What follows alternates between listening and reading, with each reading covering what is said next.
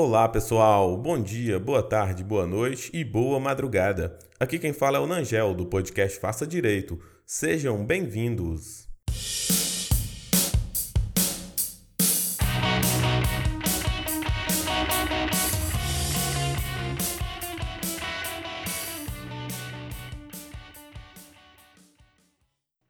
Hoje o nosso episódio é muito especial, porque nós contamos com a participação de um convidado muito ilustre o Ivaldo Bezerra, o administrador da página do Instagram Você Sabe Penal. Seja bem-vindo, Ivaldo. Muito obrigado, agradeço pelo convite. Gente, o, como eu já disse, o Ivaldo ele tem um projeto é, no Instagram, se chama Você Sabe Penal. Recomendo a todos que deem uma passada lá na página dele, é, curtam, sigam lá, porque é, o Ivaldo posta algumas dicas de direito penal, alguns mapas mentais que ajudam muito na compreensão da disciplina. Então, para não ficar de bobeira aí o tempo inteiro no Instagram, faça alguma faça uma visita lá, porque vai acrescentar muito no estudo de vocês. Eu fiz contato com o Ivaldo é, no próprio Instagram, via direct, ele respondeu imediatamente, dizendo que, que tinha interesse em participar, que poderia participar com a gente aqui. E nós vamos falar hoje sobre um tema que que a gente vê muito aí na, na mídia, na rede, nas redes sociais, é, na TV, em, em, todos os veículos de comunicação, que são as fake news. É, e mais especificamente, a gente vai falar sobre é, a influência da das fake news é, no, no conselho de sentença, né, sobre os jurados. Ok? Ivaldo, para começar aqui, né, sem mais delongas, vamos falar o, o, o que é fake news. Fala para a gente aí um pouco sobre essa, essa terminologia aí, sobre essa figura aí que surgiu nos últimos tempos? Ok, é, no meados assim, de 2016 para cá, ficou muito popular esse termo fake news, né, que significa notícias falsas, que foi muito influente até nos Estados Unidos, dizem, para aprovação, ou seja, para a eleição de um presidente. Ela começou a se popularizar aqui também no Brasil por conta das redes sociais. E isso também, dizem, pode ter ajudado a eleição do nosso presidente, mas nada comprovado. Essas fake news, elas sempre são utilizadas para ou difamar alguma pessoa em benefício de outra, ou até mesmo para incriminar alguém, como a gente vê também aqui no Brasil. Porque as pessoas, quando elas olham algum tipo de notícia, algumas não têm a atenção devida para saber se aquela é uma notícia verdadeira ou falsa. Elas simplesmente vão replicando essa notícia para frente. Perfeitamente. Ô, ô é, é, Ivaldo, e assim, existe um agravante aí nessa questão da fake news, que é o impulsionamento, os algoritmos né, que as redes sociais usam. Então, assim, é, a impressão que dá é de que quanto, quanto mais a pessoa procura por uma fake news, parece que mais aquela informação vai, vai se aprofundando e vai surgindo para ela. E, Ivaldo, como que, que, essas, que essas fake news elas, elas podem influenciar aí no, no, no conselho de sentença, no corpo de jurados? Como que, como que você vê essa situação? É o seguinte, sempre que acontece um crime, é, tem uma divulgação por parte até da polícia. A pessoa pode pegar essa informação e criar uma notícia falsa por cima disso, tentando denegrir aquela imagem daquela pessoa. Isso pode chegar até os ouvidos dos jurados, que até então ainda não foram sorteados, e eles já estarem infectados, e isso vai macular sua imparcialidade. Até pelo fato de que, quando eles estão no conselho de sentença, eles não fundamentam sua decisão. Então é muito difícil você saber se o jurado antes de ser sorteado e quando ele é sorteado, se ele está infectado ou não. Por isso que é muito perigoso que antes de que aconteça um julgamento pelo júri nos crimes dolosos contra a vida, seja divulgado algum tipo de informação. Eu defendo a tese de que as informações sobre esse tipo de crime doloso contra a vida não deveriam ser divulgadas até que houvesse o julgamento no júri. Entendi. Eu ia te perguntar justamente sobre isso. É se, se você pensa né, em alguma, alguma alternativa jurídica que possa ser implementada é, pela lei ou né, no, pelo, por meio do Congresso Nacional e tudo, para que se evitasse esse tipo de contaminação, como você mesmo usou a terminologia, é, de, do Conselho de Sentença, do Corpo de Jurados. Né? É, realmente essa divulgação massiva aí é, e com as distorções e tudo, porque assim, às vezes, é, não sei se você concorda comigo, uh, a pessoa que, que, que vai compor o conselho de sentença, ela não é técnico. Então, às vezes, aquela informação prévia divulgada pela polícia, é, ela não, não tem, não sabe que, ah, não, aquilo é uma, é uma questão preliminar, é o que aconteceu agora. É, né, foi o que a polícia constatou, não é exatamente o que aconteceu. Existe todo um processo para se apurar isso. Verdade. É, muito se fala sobre a criminalização da, das fake news. Eu, particularmente, Sim. sou contra. Mas eu uhum. tenho uma fundamentação, porque nós já temos o crime de calúnia no 138 uhum. do Código Penal, difamação e a injúria. Digamos que uma pessoa poste uma notícia falsa sobre alguém dizendo que ela cometeu um crime. Ela já vai estar. É, já, a conduta já está tipificada como calúnia. Ou então, se eu difamo alguém falsamente, já vai estar como difamação ou ainda, eu também tenho o crime de denunciação caluniosa do artigo 339 do Código Penal e também denunciação falsa, comunicação falsa de crime do 340, que é os crimes contra a administração da justiça. Eu não vejo que você criminar uma conduta que quando você pratica, ela já está sendo penalizada pela lei, ter, surtiria algum efeito. É o que se chama de direito penal simbólico, que é quando o Congresso tenta mostrar para a sociedade que está agindo com a lei que se torna fraca porque no contexto real da história ela não vai surtir nenhum efeito, porque ela só vai Perfeito. simbolizar que ele está portando com alguma coisa, que no final de tudo a lei se torna morta. Perfeito. Você, você já, já aproveitando o gancho aí dessa sua, dessa sua consideração, você acha que, que essa lei, essa última lei é, 13.834 de 2019, é aquela lei que chamada lei da fake news que alterou o código eleitoral, né, criminalizando uh, a conduta de divulgar e tudo. Você acha que essa, essa lei tem uma conotação é, é, de direito penal simbólico? Porque assim. Não, eu, você me responde primeiro que depois eu faço as considerações. É, você acha que ela tem essa conotação assim de, de só ser uma, uma lei que vai que, que veio criminalizou, mas que não vai ter aplicação? Com certeza, porque ela também trata-se de uma, do crime de denunciação caluniosa, que já foi falado do 339 uhum. do Código Penal. Uhum. É a mesma coisa. Só que quando você vai lá no artigo é, 326A, no parágrafo 3 ele diz que pune quem divulgar essa notícia falsa.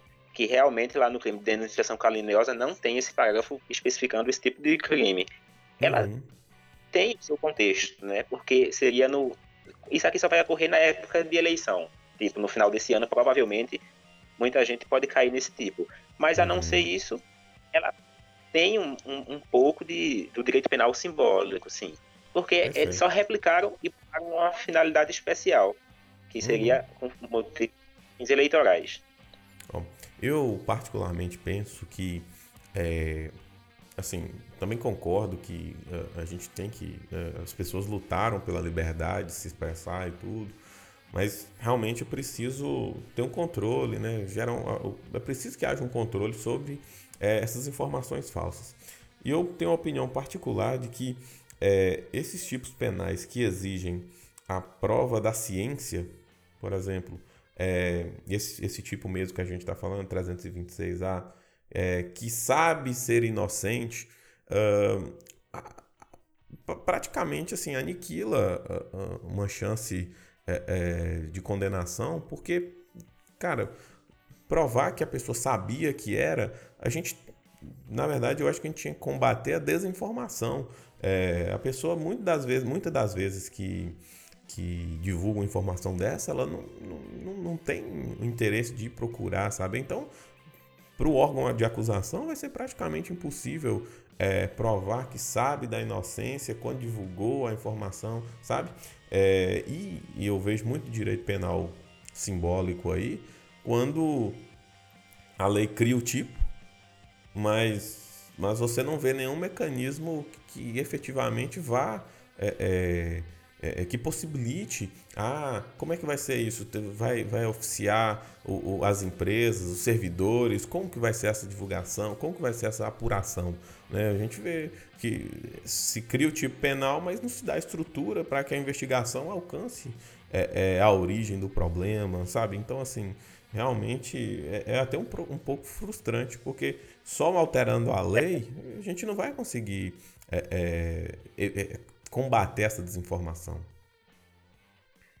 Verdade. A gente vê que por parte do governo é pouca, mas a gente vê que pelos órgãos privados, tipo o próprio G1 tem uma página que é, é uhum. se é fato ou é fake, que é para fazer análise se uma notícia é falsa.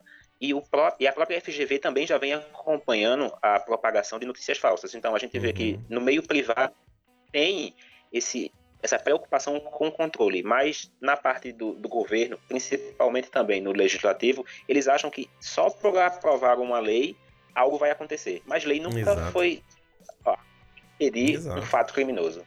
Exato, exato. E assim, você particularmente utiliza algum meio para.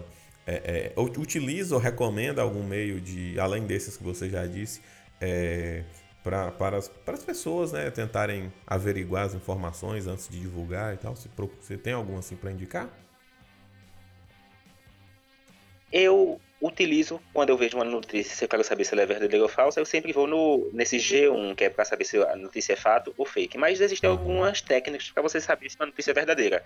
Porque você pega uma notícia, você primeiro olha o site. E você a também fonte, tem né? que ver uhum. se é um site conhecido, G1. Vai lá no site do G1 e vê se realmente aquilo foi postado lá, porque até minha mãe já recebeu notícias de que a pessoa colocava o link do G1, mas colocava uma foto totalmente diferente. Aí a pessoa só se baseava que ali estava o G1 e acreditava que aquela notícia era verdadeira. E já ia replicando hum. para outras pessoas. Mas quando você Sim. clicava para o link, ia só para a página inicial do G1. Não tinha Entendi. nada com isso. Entendi. E assim. Não, é... é... Só concluindo, sim, às vezes, até algumas pessoas pegam algum tipo de. pega o nome de um médico, como Drauzio Varela, coloca ali algo que ele diz que funciona contra o câncer, por exemplo, bota só o nome dele no final e as pessoas já acham que aquilo é verdade. E não vê a fragilidade daquela informação. Eu agora mesmo poderia fazer qualquer tipo de informação, colocar o nome até de um professor famoso, mas isso não pode ser tido como verdade. Sim, sim, verdade, verdade. Ô, ô, Ivaldo, e eu, eu, eu acredito que uh, a gente precisa também gerar um sistema, criar um sistema de que é, é, é, que vá até as pessoas. Por exemplo, é, você disse que usa, né, você pesquisa antes e tudo. Eu quando vejo informação assim, vou atrás e tudo. Mas boa parte das pessoas, elas nem sequer conhecem esses mecanismos e também não querem ir atrás da informação. Né? Uh, talvez é, a gente precisar, a gente, talvez a gente tivesse que trabalhar numa forma desse mecanismo chegar melhor, é, chegar melhor até as pessoas. Né? Mas é, realmente o, da, da parte do, do governo a gente só, só tem uh, alteração de lei, criação de lei e tal para abarrotar mais ainda um judiciário que já não, já não, não, não dá conta de si próprio. Então, é, realmente falta um é. pouco de, de, de, de, outros mecanismos né, para combater as fake news. Ô, ô Ivaldo, voltando aqui. Também. Sim, sim, sim. Né? Talvez essas o redes... proibiu, é, ele proibiu que você consiga mandar uma mesma mensagem para mais de 30 pessoas. Ah. Queira ou não, ele também já está tentando proibir esse tipo de divulgação em massa, mesmo que a notícia seja verdadeira, mas isso também já dá um freio no que vinha acontecendo antes de 2019. Sim, e aí é, é, é o que a gente está dizendo, né? As, é preciso que, o, que, o, que os, os órgãos é, é, do Estado exijam medidas por parte do, dos, é, é, das redes sociais, das empresas que administram as redes sociais. Valdo, a gente, a gente, voltando aqui ao tema né, dos, dos jurados e tudo, agora que a gente já, já estabeleceu aí uma delimitação do que seria é, fake news, eu, eu, eu eu penso o seguinte, eu queria que você dissesse para a gente aí é, como que, como que essas, essas fake news, né, além de contaminar os jurados e tudo, mas isso pode acabar gerando uma anulação e tudo, é, é, a manifestação do jurado prévia, posterior, isso pode gerar uma anulação. Como que, como que, como que você vê essa situação? Você já trabalhou algum caso assim? Já vi, presenciou, sabe de algum julgado em que foi anulado é, é a decisão, em que foi anulada a decisão do conselho de sentença por conta disso? Sim, tem até um exemplo bom aqui em Pernambuco, ah, que bacana. Foi com base também só em, em, fake news, né? Foi com base na imparcialidade dos julgados, né? Que também uhum. fica no nosso tema. Porque vê, Sim. quando existe notícia falsa, tanto por redes sociais como no boca a boca, a gente não sabe o que é que vai acontecer com os jurados que serão sorteados. Imagine só que um jurado, antes de ser sorteado, ele faz alguma manifestação prévia dizendo que vai condenar determinada pessoa. Há um impedimento que diz que no, no artigo 449, inciso 3 do Código de Processo Penal, ele diz que não poderão servir como jurados aquela pessoa que já tem uma propensão a condenar ou absolver.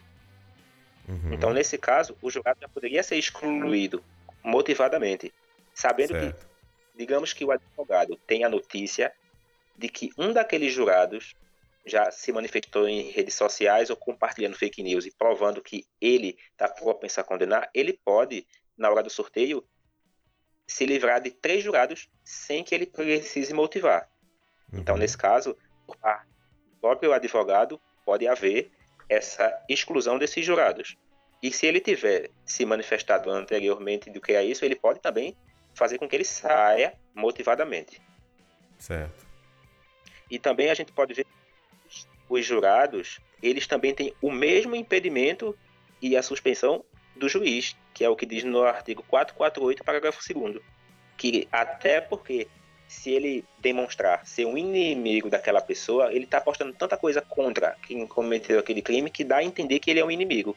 Aí diz que a, é, será arguida oralmente, como diz o artigo 106 do Código de Processo Penal, para que o jurado não integre o conselho de sentença. Sim. Ô, ô, Ivaldo, e a gente a gente é, fala sempre, né, o, código, o Código de Processo Penal mesmo fala em, em manifestação prévia. É, mas assim, e essa manifestação se ela for posterior? Por exemplo, é, o, o, jurado fica satisfeito porque houve a condenação e manifesta isso nas redes sociais. Como que você vê essa situação? Interessante porque o código diz que não pode haver comunicação até entre os jurados no momento que está havendo o julgamento. Só que nada fala que após ele não pode fazer um comentário sobre aquilo, porque fica muito difícil também, como você disse, ah, ele se manifestou posterior. Só que anterior a gente não sabia qual era a decisão dele e quando ele condena ou absolve alguém, ele não fundamenta. Ele não diz que condenou porque tinha visto uma notícia em tal canto, ou que condenou porque não foi com a cara da pessoa. Independente de como foi a fundamentação mental dele, eu entendo que ele pode fazer sim, após a condenação, qualquer tipo de, de comentário. Porque ele vai estar protegido pela, pela sua inviolabilidade do voto. Ele não precisa fundamentar essa é uma questão preocupante dos, do, dos julgados por conta disso. Porque se é anterior, a gente consegue tirar ele de lá. Mas se é posterior, ele já cumpriu a função de que o julgado tem que fazer. Uhum. Tá? É, Independente sim, sim. qualquer motivação. É, eu, eu me preocupo com essa questão porque realmente o código fala em prévio, né? manifestação prévia. Então, em tese, a manifestação posterior seria até um direito dele já que o, a lei penal, né, o Código Processo Penal, não, não consagrou né, a proibição de manifestação posterior. Eu, eu, eu me preocupo com essa questão a partir, da, a partir do ponto de vista da contaminação. Por quê?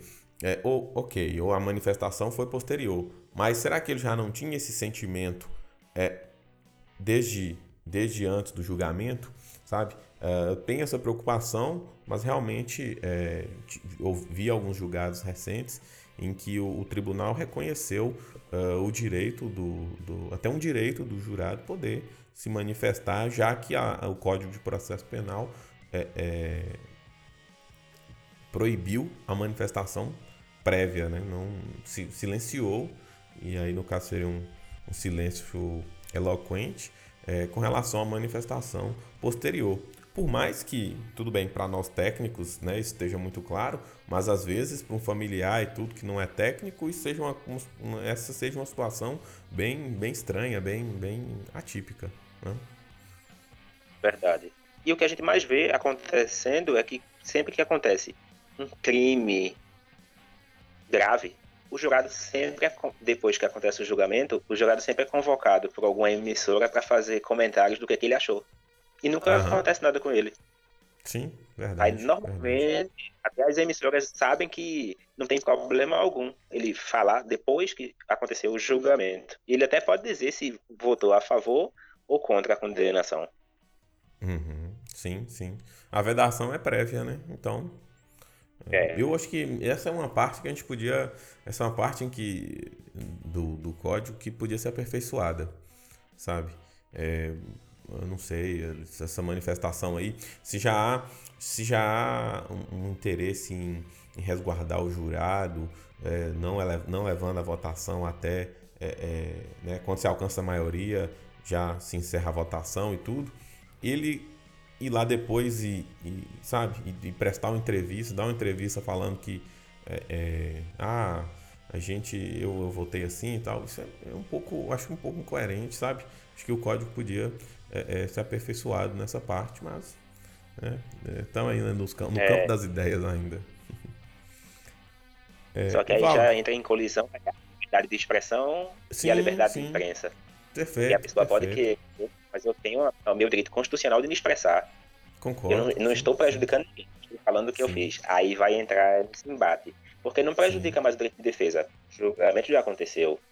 Perfeito. Isso poderia ser uma tese. É, aí o, o a, seríamos a, a, basicamente a discussão seria essa, né? Realmente, olhando pelo ponto de vista processual penal, não há prejuízo para a defesa mais. Né? Mas é. É, é, é, um, é um debate interessante. É, bom, Ivaldo, eu acho que a gente. Uh, uh, vamos, vamos, me fala um pouco sobre você aí. A gente quer conhecer um pouco mais sobre o Ivaldo, sobre o Você Sabe Penal, como é que surgiu essa ideia, como é que você, você, executa, você executa essa ideia aí, quais são os planos para o futuro. Certo. Assim, só antes de, eu falar um pouco sobre mim, eu acho que Sim. valeria para concluir. É, Perfeito. Depois que acontece essa o que é que que pode ser feito, porque a gente falou sobre isso, mas meio que não teve uma conclusão. Tá certo. Uhum. A gente sabe que a condenação de determinada pessoa foi feita por conta de fake news. Uhum. O que é que a gente poderia fazer também para proibir isso? O inquérito policial, todos sabem, pelo menos quem, quem estuda, ele é sigiloso. Mas na prática nós vemos que ele é público, porque tudo que acontece é publicado. Uhum. Poderia ser feito que os crimes que estão sendo investigados não fossem publicados para a mídia, mesmo que ela tenha liberdade de imprensa, isso seria, até esse momento, um pouco prejudicado, mas depois ela teria o direito de fazer o que ela quisesse. E no caso de, de você perceber que os jurados estão infectados, porque às vezes quando acontece um crime, como aconteceu aqui dos canibais de Garanhuns, não sei se você já ouviu falar, uhum, já é, Colorado. Eles saíram de uma comarca perto do interior e vieram para cá do Recife, porque lá é, tinha certeza de que eles seriam condenados. Mas foi o que aconteceu aqui, porque como foi um caso de repercussão, bem dizer, nacional, uhum. todos os julgados já estavam infectados. O crime tinha sido divulgado pela mídia.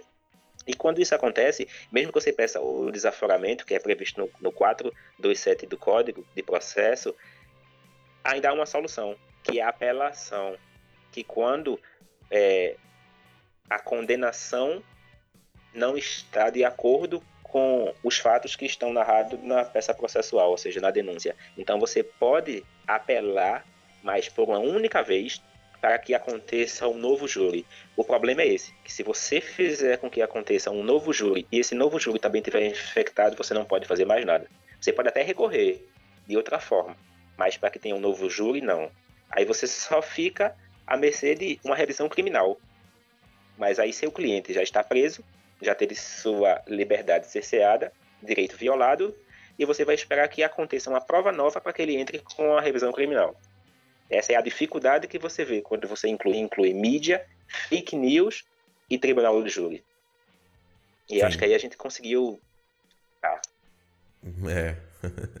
sim, sim. É, é, esse caso, nossa, a repercussão disso foi, foi realmente, até quem, quem sabe, até internacional, né? Porque da forma como foi divulgado aqui, mas aí fatalmente a gente já sabe que, que o pessoal seria condenado mesmo. Né? Infelizmente. É. Né? Eu digo infelizmente pelo, pela questão processual, né? De contaminação, uhum. tudo, não tive acesso aos autos e tal, mas é, já houve, um desafora, houve um desaforamento, não é isso? Isso, veio aqui pro Recife. É, é, e aí também a gente sabe que é complicado essa, essa questão, assim, quando, quando há um, uma repercussão desse tipo. É, e aí? É. Fala um pouco sobre você aí, seus projetos. Tá bom. É, antes de eu iniciar, entrar na faculdade de Direito, eu já estava estudando para alguns concursos. Aí foi uhum. quando eu meio que me apaixonei pelo Direito. Eu tinha passado no concurso do DEPEN, agente penitenciário federal, aí tinha passado também no concurso do, daqui da FUNASE, que é agente socioeducativo, como se fosse um, um presídio de menores.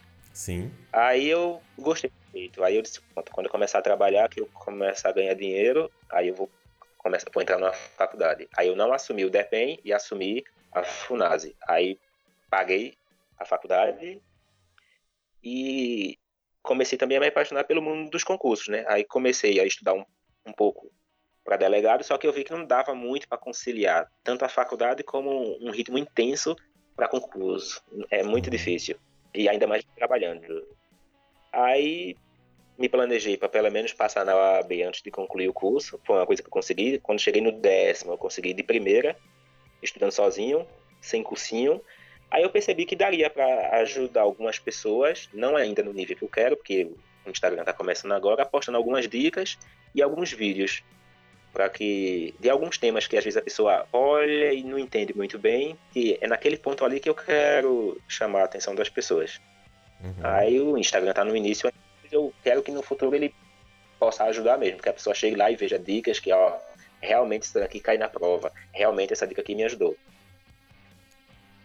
E eu não sei até onde vai chegar, né? ah, bacana. E você hoje ainda é servidor público? Não, não.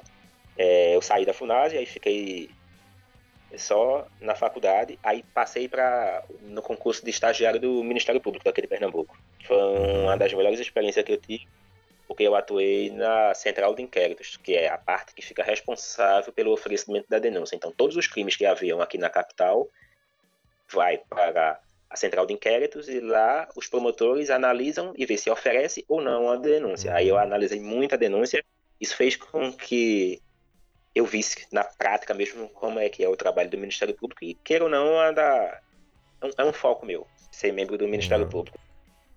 Ah, bacana.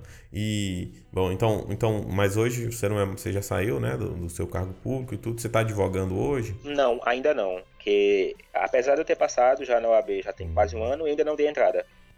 Porque eu esperei um momentinho certo Ah, entendi. Aí provavelmente eu vou dar entrada agora. Entendi, entendi. No meio do ano. E o projeto para o futuro é concurso do MP? Também. Eu penso em prestar concurso é MP Também. ou para delegado. O que vier primeiro e se eu ver. Você pensa. Aí eu fico. Você pensa em, em enveredar assim, pela área acadêmica também, mestrado, doutorado, algo do tipo ou não? No momento, ainda não. Mas quem sabe no futuro quem sabe no futuro, porque vai ficar muito complicado eu tentar um mestrado e ficar estudando para concurso. Eu já vi até algum, uhum, alguns professores lá da faculdade que eles estavam, que eles pediram a licença dar aula para poder focar mesmo no mestrado. E mais pelo finalzinho assim que eu percebi que eles estavam conseguindo conciliar. Aí eu percebi também que eu vou perder o foco, porque se eu não focar em, um, em uma coisa ou em outra, eu não vou poder dar o meu melhor. Então é melhor dar o meu melhor num, numa área, aí depois eu penso no mestrado, no doutorado. Aí só o futuro dirá. Não, bacana. É isso mesmo. É isso mesmo. É, bom, Ivaldo, é, quero agradecer aí pelo, pela sua participação, pela gentileza de, de aceitar o convite é, para participar aqui com a gente do, do podcast. É, parabenizar aí, porque realmente uh, a gente vê que você tem se dedicado muito aí a, contribuir, né, agregar valor ao conhecimento das pessoas. Isso é uma, isso é uma atividade muito nobre, é uma atitude muito nobre e, e te parabenizar pelo conteúdo do trabalho também, é de muita qualidade e desejar sorte aí nos projetos, né, foco aí no, no concurso e se Deus quiser alguns anos a gente grava de novo com você já membro do Ministério Público. Com certeza, com certeza. Vou seguir esse caminho, tentar ajudar as pessoas também, que eu fui muito ajudado com conteúdo gratuito, então quero também de alguma forma poder retribuir. E porque eu quero ver que as pessoas Sim, bacana. um conteúdo de qualidade também. E também muito agradecido por você ter me convidado. Para mim também foi muito bom. Primeiro podcast que eu gravo. Quem sabe, o primeiro de muitos, né? muito agradecido. Sim, sim, sim, sim. Que é isso. Eu que agradeço. Muito obrigado, um abraço. Abraço.